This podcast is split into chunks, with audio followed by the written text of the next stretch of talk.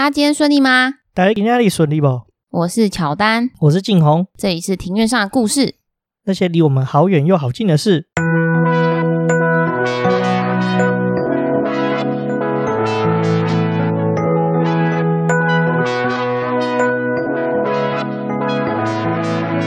我们透过历史、书籍、电影、风土，带你进入那些看似很远却其实离我们很近的事，在这里扩散你我的小宇宙，还有那些故事所延伸出的观点。本节目透过 First Story Studio 上传，Google First Story 了解更多。好的，我们今天录音的时间是七月三号的晚上九点多吧？对，九点五十。你跟我说下午要录，结果一路弄弄弄弄到晚上才录。哦，对啊，因为稿还没有写完。但我现在要做一件很开心的事情，我们要来喝啤酒录音喽。对，这真的听起来蛮快乐的。进攻也开了一瓶，你喝的这是什么？我喝的是三得利出的一个九趴的酒，然后它好像是无糖吧，热量比较低，所以很适合我。我是开的这个是格马兰出的那个 Gin Tonic 调酒，我没有放上限时动态。这集上的时候应该限时动态已经消失了，那你就把它放精选，没问题。那因为现在在防疫嘛，所以说不能去酒吧喝酒，那就是到我们最近的好邻居 Seven 或者全家。现在全家跟 Seven 都有打折吧，就是好像三件七九折，然后六件七七折。对，印象中是这样啊。对，是这样，没错。好啊，希望超商那边有听到，可以帮我们下广告。好，那来聊一下最近我们做什么事情，应该是前几天吧。解锁地球的上节有分享我们现实动态，对，我们好朋友上节啊有分享我们现实动态，对，我觉得好开心哦，因为那时候静红，我们那一集是讲那个板桥林家，对不对？对对对对。然后我记得那时候静红是在里面问我说：“嗯、呃，你知不知道中国第一大姓是什么？”下意识马上就回答说：“习。”因为想说：“嗯，习近平啊，习。”但是我觉得像这种类型的玩笑话，真的就是民主国家限定。对，我们如果在大陆这样讲的话，我们应该会被 ban，应该是直接被抓走吧？对啊，那隔天那个公安就来按门铃。那如果想知道说中国第一大姓到底是哪一个姓的话，可以去听那一集，那一集有解答。对，可以回过头去听我们板桥林家的那一集集数。没错。那我再来分享一下我最近到底做了什么事。其实最近陆陆续续还是有在看书啊，不过都还没有看完，因为最近过得比较混一点点啊。那最近为什么会过得比较混呢？是因为都在看足球。对，就是很多帅哥在踢球，好肤浅。对，七月二号那天刚好是八强战啊。我因为上班的关系啊，基本上我都只能看到第一场，第一场看到两点。欧洲国家杯进入淘汰赛阶段，就变成说，嗯，有的时候就会踢到延长赛。那踢到延长赛的话，就会超过两点，就很痛苦。那刚好因为昨天是礼拜五，所以说我终于可以看到说，即使踢到延长赛，我也不用提早去睡觉。我昨天看的那场球的话是八强赛的，诶，我记得是对，第一场是西班牙对瑞士啊。这场球赛其实真的蛮精彩的。这场比赛的结果是西班牙获胜啊。不过最好笑的是西班牙一颗进球都没有进。那为什么会获胜？因为瑞士先踢了一颗乌龙球，然后后来在下半场的时候追平比数。哦，原来是这样。对，超搞笑。那最后的话呢，追平比数啊，延长赛双方都没有建树，最后又进到 PK 大战。这场 PK 大战真的也是很经典诶。我很少看到 PK 大战中呢，就是守门员成功把两颗球扑出去的状况，就同一个守门员，他几乎是有点几率性质，因为基本上在球员出脚踢那颗球之前，守门员就要做出扑救的动作，不然是绝对来不及的。哦，就是有点像是要先预测好，是吗？对，就是要猜哪一边，猜球员会踢哪一边。所以说这一次两队的守门员都很经典，我居然看到说，哎，这成功扑下来，就是很少见。因为通常一场 PK 赛，要么踢飞，要么就是有一个有守门员不小心就踢到了，哦、啊，不是不是守门员踢到，就是猜错边，很少猜对边的啦。哦，应该这样说，就是守门员很少猜对边。那这场比赛我真的是太经典了。有趣的点是我居然看到重注跟踢飞两种我都有看到，然后还有守门员扑到两球这种事情，我居然也有看到。嗯，看来这一场是很经典的赛事哦。对，这场真的蛮经典的。那静红对于足球有满满的心得可以讲，我们足球就在这边先告一段落，不然我们的开头闲聊实在是太长了。对啊，好，那来进入我们的主题。我们其实上一次啊谈及钱币系列是三月三号上架的日币一万元，讲的是福泽谕吉的那一集。那真的隔了很久诶、欸，对，超久的。我们好久没有以为这个系列要断尾了。哦，对啊，这样算一算，大概隔了四个月哦，就是暌违这么久，我们再度回到钱币上的那些事。这集要讨论的是美金一元的纸币。没错，上一次讨论的是日本阿巴，这次我们要来讨论另外一个捐疫苗给我们的美国阿巴的钱币。好，那我发现啊，就是你在你的皮夹里面有放一美元，那我想问一下，为什么要放呢？哦，这个其实就是我妈去美国玩的时候，在 Outlet 帮我买了一个 Coach 的皮夹。那她送我的时候，她说皮夹里面不能空空的，她说不然钱会跑掉。哦，有这么一个习俗吗？我是听她讲的，我也不知道真的还假的。搞不好我被唬烂了也说不定。要听妈妈的话。对，所以后来他就送我皮夹的时候，他就说那在里面放一块钱美金，这样才会赚大钱。我本来以为是招财诶，其实好像也有跟这个有点关系。哦，好啊，好，不然我们就是录完之后，我们来查一下，说在皮夹里面放钱的含义是什么？对啊，对啊。美金啊，目前的纸币有七种的币别，那就是我上网去查，一字排开，我发现十元纸币里面的人物最帅，那他是亚历山大汉密尔顿。哦，这个人很有名啊，他也是开国元勋之一，对不对？对，他是有签署独立宣言的开国元勋之一。而且亚历山大汉默顿这个人，他有名的地方是美国后来迪士尼有帮他拍了一个音乐剧，叫做《Hamilton》。它是非常有名的音乐剧，而且它很有趣，就是它的主角是黑人来所饰演的。这个人物有很多地方可以讲啊，就是今天不赘述啊。但是他的一生真的也很传奇啊。他死掉的方式很好笑。嗯、哦，我觉得我们下一集、下一次钱币系列可以换讲十元的美金。对，真的要进入到我们的主题了。那来介绍的是一美元。其实早期的一美元呢、啊，是以硬币的形式发行。那由于使用的习惯，其实一元的硬币在美国当地的流通率很低，大部分的人还是以一美元的纸币来做交易。也就是说，美国人其实他们在使用一美元的状况之下，他们都是习惯拿纸币出来交易，所以导致硬币的流通率非常的低。那其他以美元为法定货币的国家，例如像是。南美洲，南美洲厄瓜多，对，南美洲的厄瓜多，它一美元的硬币流通率反而是比美国当地还要来得高。那我在这里补充一下，就是以美元作为法定货币的国家，那这边的话就是有美国的海外属地波多黎各、关岛跟美属萨摩亚，然后还有是东帝汶、厄瓜多、马绍尔群岛、帛琉、巴拿马、密克罗尼西亚联邦、非洲的新巴威，然后英属维京群岛。然后荷兰加勒比区，嗯、呃，其实荷兰加勒比区很酷，是荷兰的本国是以欧元为法定货币，那但是它的加勒比区是以美元。那再来的话就是萨尔瓦多，那萨尔瓦多这个国家很酷，它是在最近他们有通过以比特币作为法定货币。哦，对啊，这个新闻真的超酷的，我记得那时候看到这个新闻的时候，我直接傻眼。对啊，然后他们还就是因为这个法令已经制定了嘛，然后在萨尔瓦多的本国安装了一千五百台的 ATM。呃，这个比特币 ATM 就是说，买家可以在这个 ATM 里面，好像是可以有购买比特币的功能，也可以在这个 ATM 里面把比特币兑现。这是很酷诶，第一个把比特币作为法定货币的国家，全世界第一个。而且我记得他会这么做，是因为说他们很多国民其实都在国外当帮佣跟所谓的移工啊，就是移民工，所以很多钱都要汇回来。那为了把钱汇回来比较方便，所以说他们才开放用比特币。我听说的原因是这样。哦，报道写的原因是这样，那还是蛮特别的，跟大家的做法都不一样。因为其实比特币它就是有一个被人家觉得说是一大缺点的部分，就是说因为它的那个货币起伏太大了，所以其实不太适合作为法定货币。对啊，但萨尔瓦多竟然反其道而行，我们再看下去吧。对啊，我自己是认为比特币未来或许真的是有机会普及啊，我的想法会是这样。那我觉得说，你刚刚有提到说，美国一美元的硬币流通反而是比较少，喜欢用纸钞。我在想，有一个原因是不是因为这样比较好付小费啊？因为美国有小费的文化，一张一张美金付，感觉比给人家丢一块钱硬币好像来的有礼貌些。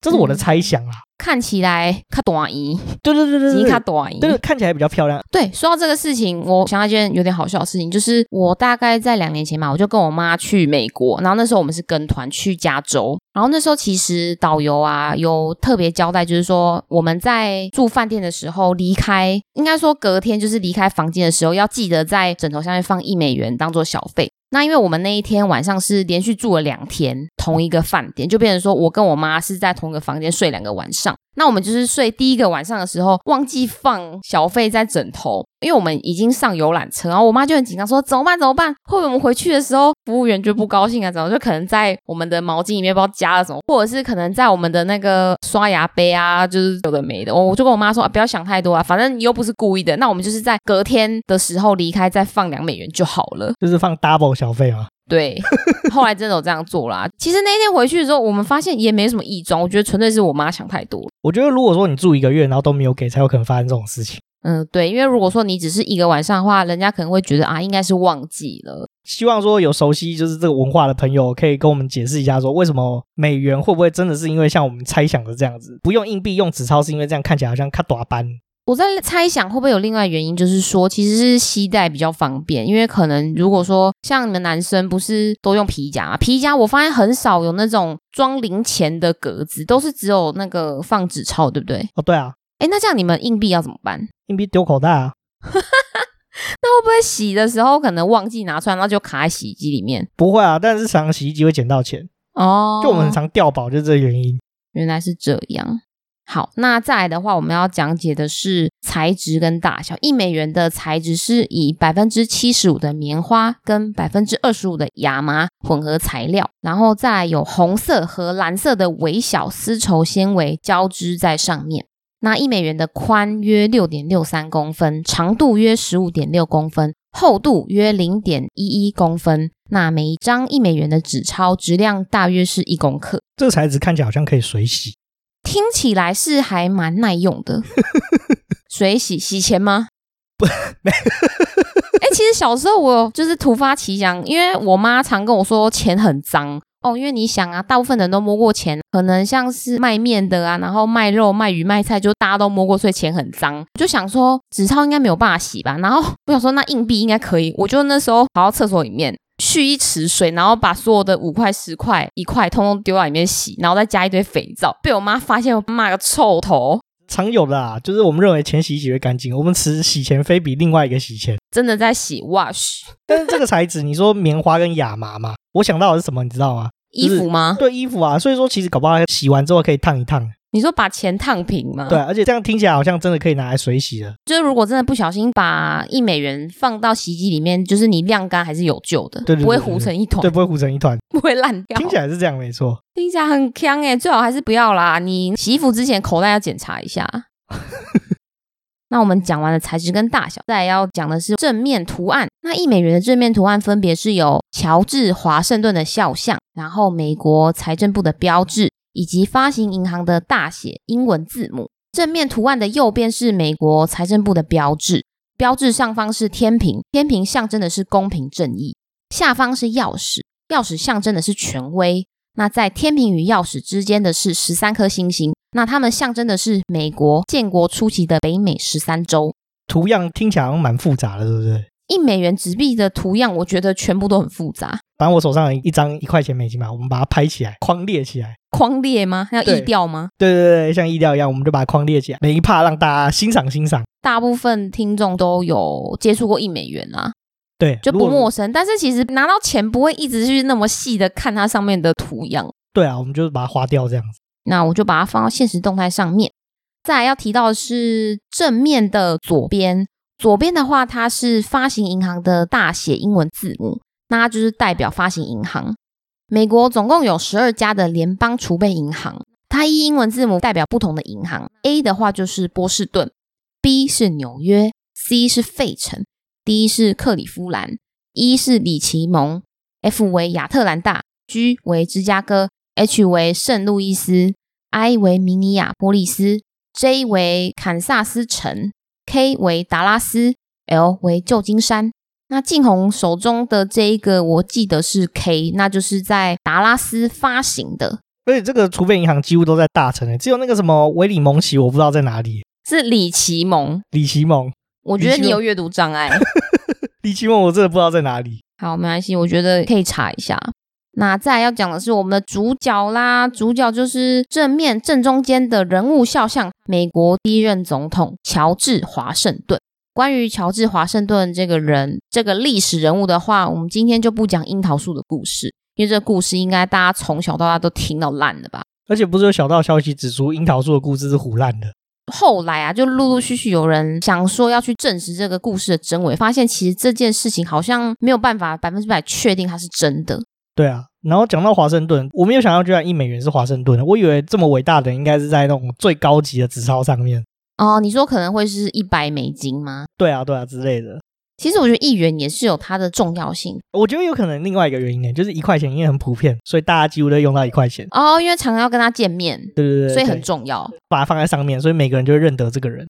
也是啊，就像我们被迫认识蒋中正，我们之前就有探讨过啦，好像呃十元、五元、一元全部都是他，对不对？对啊，对啊。只有现在的金色五十元是孙中山。哎，好像真的是哎，哎，这样回想起来，你看我们最新一版的国父比较伟大嘛，所以一百块是他，而且一百块是小屁孩也会拿，大人也会拿的一种纸钞。对，你说如果一千块放国父孙中山的话，小朋友拿一千块好像比较不那么常见。小朋友拿小朋友，因为一千块上面是小朋友，比较少啦。只有在我想应该是拿红包吧，压岁钱的时候比较会拿到一千块，不然小孩一般是不太会拿到一千元的。嗯嗯嗯。那我们再回到华盛顿的故事，那个历史人物的话，他是一七七五年到一七八三年美国独立战争时期的大陆军总司令，在法军同盟的大力相助之下，战功彪炳。使得美国成功脱离了英国殖民。他是美国的国父，也是第一任的总统。他的任期是在一七八九年至一七九七年。他在这个期间创造出很多独一无二的记录。总统制的起源就是他，使得美国成为第一个实施总统制的国家。而且我记得，不只实施总统制，而且是他们在这些任期之内，美国也成为第一个就是有成文宪法的国家。呃，也是在乔治华盛顿的时期创造出来的。对，他也是美国选举史上唯一一位获得所有选举人团的票而无异议当选总统的人。那他在第二届的选举投票的时候，结果也是这样。那表示就是所有的选举人团都爱他，都希望他当。他有政敌吗？当时是没有啦，就是他已经无可匹敌，没有人可以跟他竞争就，就很无敌，然后声望是很高的。而且我有印象中啦，那个时候一开始美国的总统是没有限制任期的，好像是华盛顿立下了，就是说总统只能当两届的一个惯例，是不是？对，总统只能当两届，也是乔治华盛顿他创下来，由他开始的。因为其实他是可以来比喻一下，他做法可以像普丁那样，就是无限连任，对，永远的总统。但乔治华盛顿没有这样做。再提到是薪水部分。在第一届的美国代表会议投票决议出，他们将支付，应该说美国将支付华盛顿两万五千元的美金作为总统的年薪。这在一七八九年的时候是一个很大的数目。据传他本人是将承担政务当做公民的义务，当时是婉拒薪水。但国会讨论出来的结果，他们是认为说，为了不要开创一个总统应该无偿服务的先例这个风气。强烈的要求之下，华盛顿最终还是得接受薪水，很酷诶。可是我觉得蛮合理的啊，你自己想想看，总统如果是无给职的话，然后又要牺牲自己可能好几年的时间，不能休假，然后日理万机，累得半死，就没有拿到一毛钱。要是我是总统，我就乱搞。假设说真的被推派为总统，他可能会觉得好烦呢，会觉得这是一个死缺。对啊，塞亏，又很累，黑妹还会有被暗杀的风险呢。对啊。最后的结论就是还是得支付薪水，我觉得是比较合理的啦。那他在总统就任的仪式之中，他是非常谨慎，确保场面的规模和装饰必须要简朴的符合共和国的标准，因为他是希望说不要超过当时欧洲各国王室的阵仗，他是尽可能的保持低调。这可以理解啊，因为作为一个新独立的国家，而且又是共和国。他就希望说跟这些往事可能有一些区隔什么的，所以说才保持这种简朴啊。不过看现在美国总统就职大典，我们应该都知道说规模都很盛大，就可能跟当时的时空背景就不一样，所以会造成不一样的发展结果。对啊，现在他们是世界第一强国，所以就要秀一下肌肉。对，要秀一下，怕人家不知道。对，怕人家不知道他是世界第一强国。好，那再来要谈到的是华盛顿个人的意识，他本身是有牙痛困扰。一生几乎都被牙齿问题困扰，主要是假牙不适以及牙痛的问题。那这些问题都在他与私人牙医的书信往来之中被揭露。华盛顿经常跟牙医在信里面求救牙痛，或者是询问假牙的清洁保养方式等等。而现存所有的华盛顿肖像跟画像，以及一美元纸币上的他，你有没有发现他看起来表情很严肃？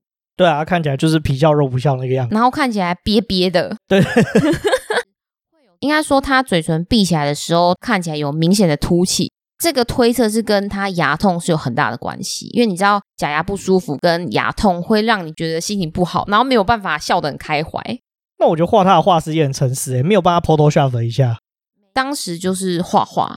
对啊，我是说画师他没有交代画师说把他那个瘪瘪的改成就是帅帅的样子哦，或者是就是把他画成微笑的样子。对啊，两方都很诚实。那到了一七八九年，五十七岁的华盛顿宣誓就任第一任美国总统的时候，嘴巴里面只有一颗属于他的牙齿，其余的真牙早已离他而去，剩下看得见的全部都是假牙。你觉得听起来很悲惨吗？对啊，有点可怜。我我猜测一个原因啊，他可能没有去南部弄假牙。你是说？哦，这个是一个很很老的梗了，这已经很多年了。你说那个韩文歌对不对？对对对，那个 FTI 了哦，就是坏女人。你要不要唱一下？No 粪 no 假牙，然后剩下我就不知道了。好急呀！对对对，我觉得我们在自嗨，好好笑。好，那再回到假牙，也因为牙齿不好的缘故，华盛顿特别喜欢吃木瓜。那我认为应该是因为木瓜它本身比较软，好咀嚼。也因为美国盛产木瓜，非常容易取得，所以它的首选就是吃木瓜。这可以理解啊，牙口不好，那也不太能吃什么东西，就只能吃这种软软的东西。嗯，那我觉得也可以吃布丁。对。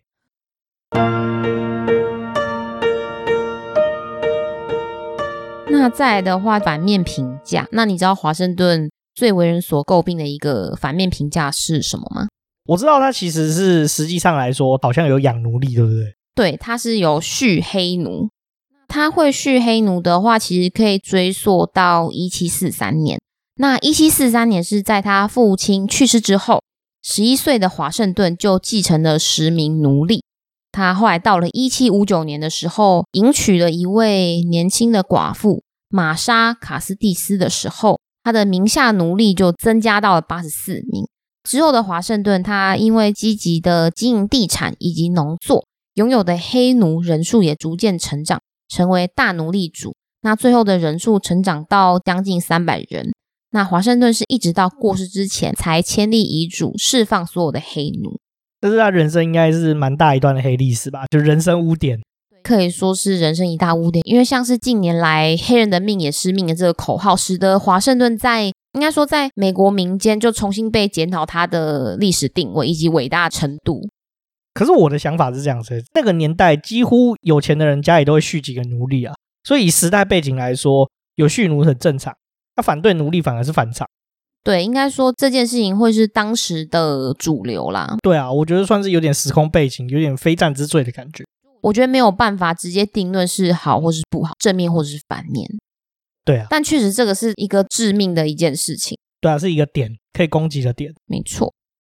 好，那我们其实华盛顿的篇幅我觉得讲蛮多。那再来要提到的是一元纸币的背面图案。那背面图案的话有万的字样，然后美国官方格言，然后美国国徽正反面。那要提到是中间的一个万字样 O N E，它是位于纸钞背面的正中央，以大写的形式呈现。那在万的上方是美国的官方格言，In God We Trust，中文是我们信仰上帝，这是被印在万字样上方的一行字。那这句格言最早是出现在美国的南北战争期间。晋龙可以补充一下南北战争大概发生什么事情？关于这个奴隶相关的事情。南方州其实都是农业州啊，什么南卡罗来、北卡罗来啊，然后佛罗里达这些州其实都是以农业为主。那那时候种了一大堆棉花，要采棉花其实只能靠人力去采，所以算是劳力密集的产业。那南方因为劳力密集，所以就引进了很多黑奴。北方的话，像纽约啊、费城啊、波士顿这些地方啊，只是以商业为主啦，所以他们双方的利益考量不太一样啊。那那时候又衍生出了就是说，哎，蓄奴其实是不进步的象征啊。主要是针对这个问题，所以南北双方就大打出手。那南方后来又成立了另外一个国家，好像是美丽什么合众国共和国，我有点忘记了。总而言之呢，就是南北就打了一场战争，这是美国唯一一场内战。那最后的结局就是北方获胜。哦，所以当时的北方就是现在的美利坚合众国，对不对？对，没错。其实这个真的就是看你是站在什么样的角度去衡量。因为像刚刚晋弘说的嘛，听起来北方其实就是不需要那么劳力密集，所以比较可以重视所有人的人权。那南方的话，因为有农作啊、人力的考量，所以必须要蓄黑奴。对，大致来说是这样。所以也没有完全的谁对谁错，就端看是你是站在哪一个角度去看这件事情。对啊，在当下那个时空背景确实是这样子。那你现在来说的话，确实我们会认为说每个人都是平等的。这让我想起我们之前有一集在讲吉普赛人，那时候我有提到吉普赛是出了一个拳王，那那个拳王。他当时是被记者采访到说：“你身为一个吉普赛的血统背景，你因为这件事情被攻击，你有什么想法吗？”然后我记得那时候那一位吉普赛拳王他是说：“人类就只有一种人，呃呃，应该说这个拳王他不在乎被攻击是什么样的种族，是不是为吉普赛人，他就只说一句：我认为我们通通都是人类，就他觉得说人就只有一种人。”就不会去分说是什么样的种族，这其实也是我们现在必须要持续努力的事情。对，没有错。那我们再回到官方格言，那这个格言就是最早出现在南北战争期间，因为基督教的影响，美国大多数信仰为基督教。这一个格言首次出现在一八六四年发行的两美分硬币上。之后，一九五六年，当时在面对冷战时期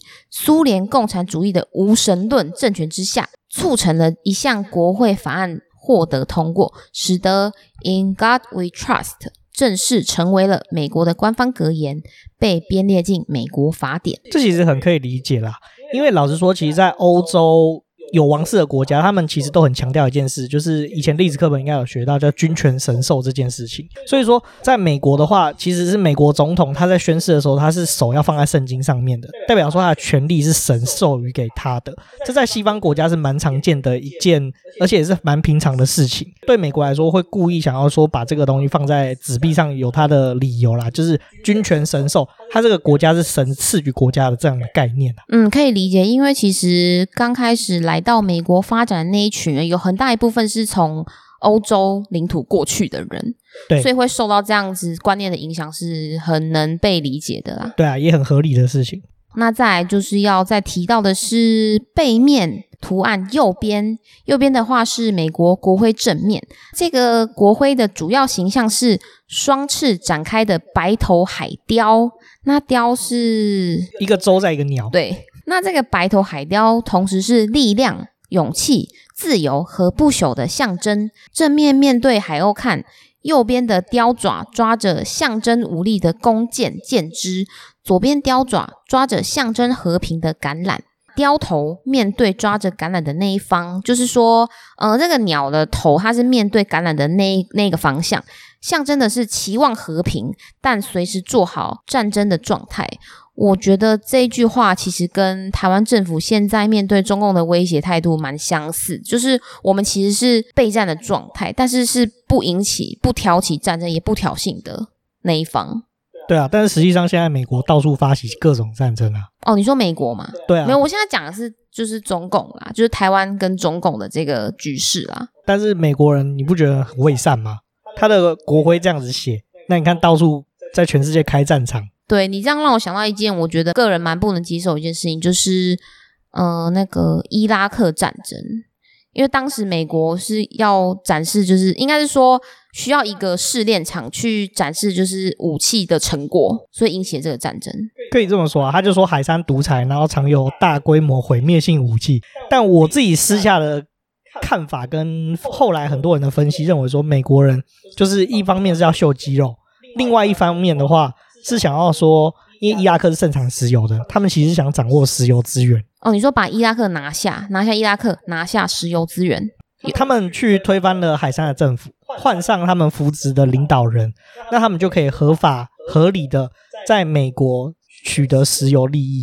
为什么我觉得听起来很像那个，就是美国像是日本，然后伊拉克现在扶植的领导人就像满洲国的溥仪皇帝。有点类似这样，好像有这种感觉，有个既视感，好酷哦！我觉得有时候在讲历史，就会发现出有很多很相似的局面。历史永远都不断的在重演，被复制。对，我们怎么有时候不小心讲远了？好，就是那个战争状态。那再来的话，再回到我们背面图案，那回到这个白头海雕，这个白头海雕的雕嘴雕着一个颈带，那颈带上面是写着拉丁文格言“合众为一”。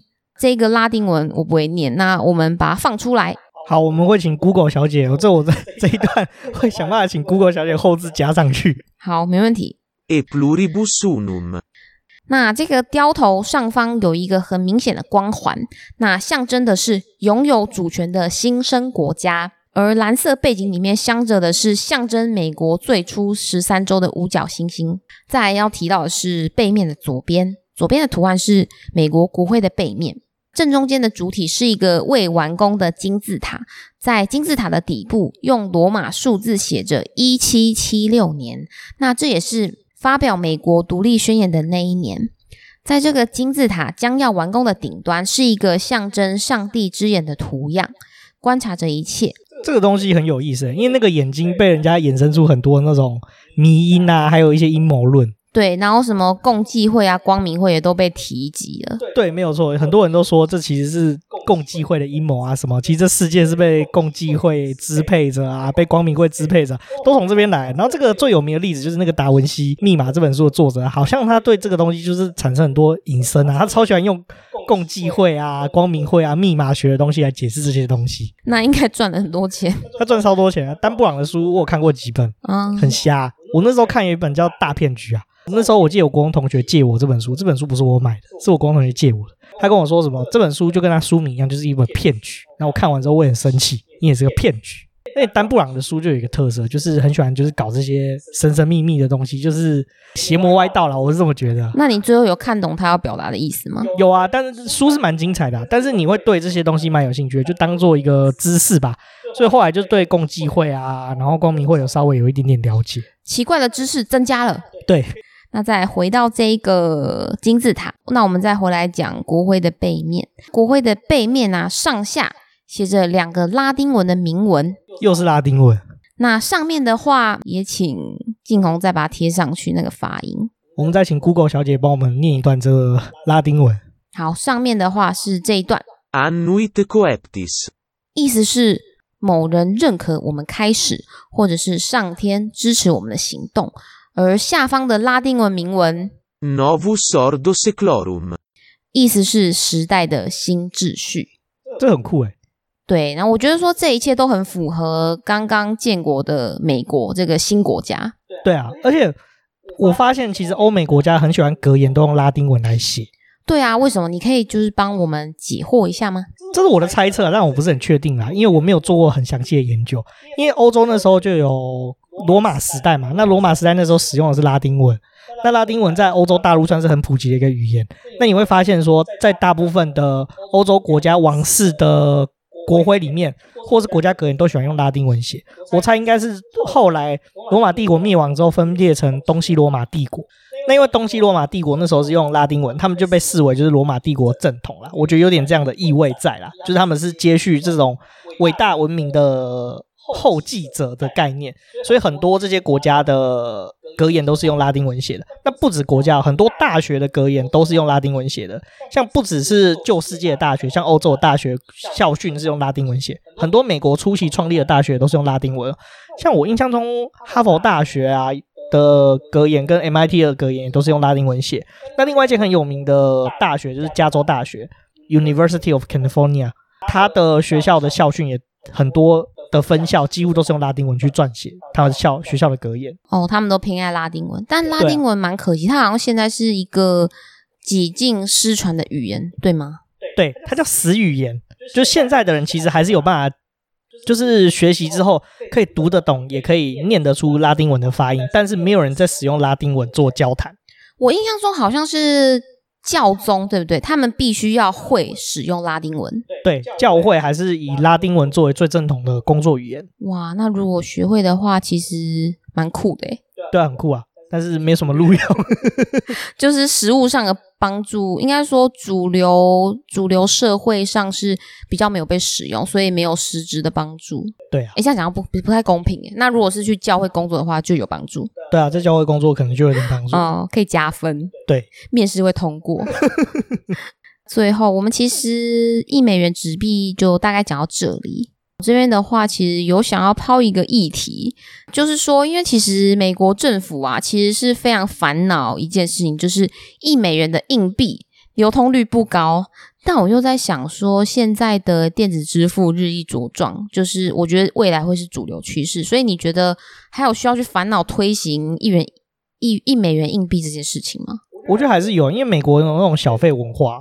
在结账的时候，或者是像你刚刚讲，在床头上就是要提供小费嘛。那以后电子支付，我们又不可能知道说今天来帮我整理床的人是谁哦，不知道他的账户。对啊，不能像大陆一样，就是扫码微信这样传过去。哦，对，现在还不普及。对啊，我觉得一美元其实还是有它存在的必要。虽然说它使用场景可能会限缩，可是我觉得还是真的蛮重要的一件事情。那像像台湾也是一样啊，很多的小摊贩他还是没有使用电子支付啊。不过我们比较能够推行的原因是，我觉得是我们没有小费文化。像我那时候去阿根廷玩的时候也是啊，三不五时就要给小费，所以说我身上都常就是有那种小张的阿根廷纸币，比如说一块 peso 或者是五块 peso 这种的。因为你每一次，比如说人家帮你抬行李，你就要给人家几个 peso 这样子。哦，就是要自备零钱在身上。对对对对对对对对对。啊，也是啊。那我又在想啊，因为台湾其实夜市，我觉得现在越来越多摊贩。可以用 Line Pay 或者是接口，因为可以直接把那个 QR code 放在摊贩上面。对啊，其实我觉得蛮方便的。对，然后我又上网查一下，就是美国政府想要推行一美元的硬币，主要是因为纸币跟硬币的使用年限是差很多的。因为纸币毕竟是材质是材质跟硬币比起来是相对比较不耐用的。哦，对啊，因为毕竟就跟衣服一样，衣服穿个几年就会变荷叶边洗烂的。荷叶边戏服，对啊，那件纸币的那个纸币的材质跟衣服很像的话，就比较容易皱掉烂掉。对啊，比较硬币其实不太会，除非可能 被车碾爆，车子应该也不太会啊。Uh, 对啊，可能不小心接入到高温熔炉熔掉，但这种几率非常低吧？对啊，这种几率是比较低的。也是啦。那我的心得就是，我觉得做了这集之后，就是对美国的历史有比较大概了解。其实我在这之前啊，对美国历史非常不熟，而且我甚至还一开始还不太清楚说，哦，原来美国就来到美国建国这些人，很大一部分是从呃英国。对英国，对我其实一开始不太知道这件事情，就是我小时候还在想说，为什么美国人是讲英文，为什么不是讲美文，为什么是英文？就原来这是有相关联的一件事情。对啊，其实这个做这系列，我觉得很重要一个部分，就是帮助我们再多认识一个国家。因为我觉得纸钞跟硬币，其实是一个国家想要彰显出它这个国家重要人事物，才会放在硬币跟纸钞上面。那可以借由就是说聊聊纸钞跟硬币，去拓展。我们对一个国家的了解，对，其实也可以更了解该国的核心价值，因为就像静龙说的，他们会把核心价值，他们想要强调的人事物，都浓缩在纸币上面，呈现给大家看到。而且不只是这个国家伟大的人事物，通常纸币上都会放一些特殊的植物啊，或格言啊什么的，都可以代表这个国家的特产。我觉得也是蛮有趣的一件事情。没错，没错。你还有什么心得要分享吗？我其实真的不知道说，就是原来一块钱美金，就是后面这些格言有其他的这个意义啊，就可以延伸这么多。对啊，就可以延伸这么多。他真的就是彻彻底底用钞票表现他的意识形态，蛮有自己的风格。对啊。好，那我们今天就讲到这边。如果喜欢我们的朋友呢，或者是说你听过觉得这个节目不错的话，请到 Apple Podcast 帮我们打新评分、加留言，并且分享给你所有的朋友。也请追踪我们的 Instagram 账号是 Story on the Yard，也可以在放大镜那边打庭院上的故事，就可以找到我们喽。剧上面会有我们的一些生活动态啊、Podcast 推荐啊、书籍影集推荐等等的消息。那我们现在还有 First Story 的技术支援，有语音留言的服务。欢迎听众使用语音留言，我们讲好多集都没有人用，哎，好难过哦。因为这个功能好像有点不太好找，对不对？好像也是，不然我们来做个教学好了。好啊。那有任何留言，我们都会在节目上一并回复你们哦。那我们就下次见喽，拜拜。拜拜。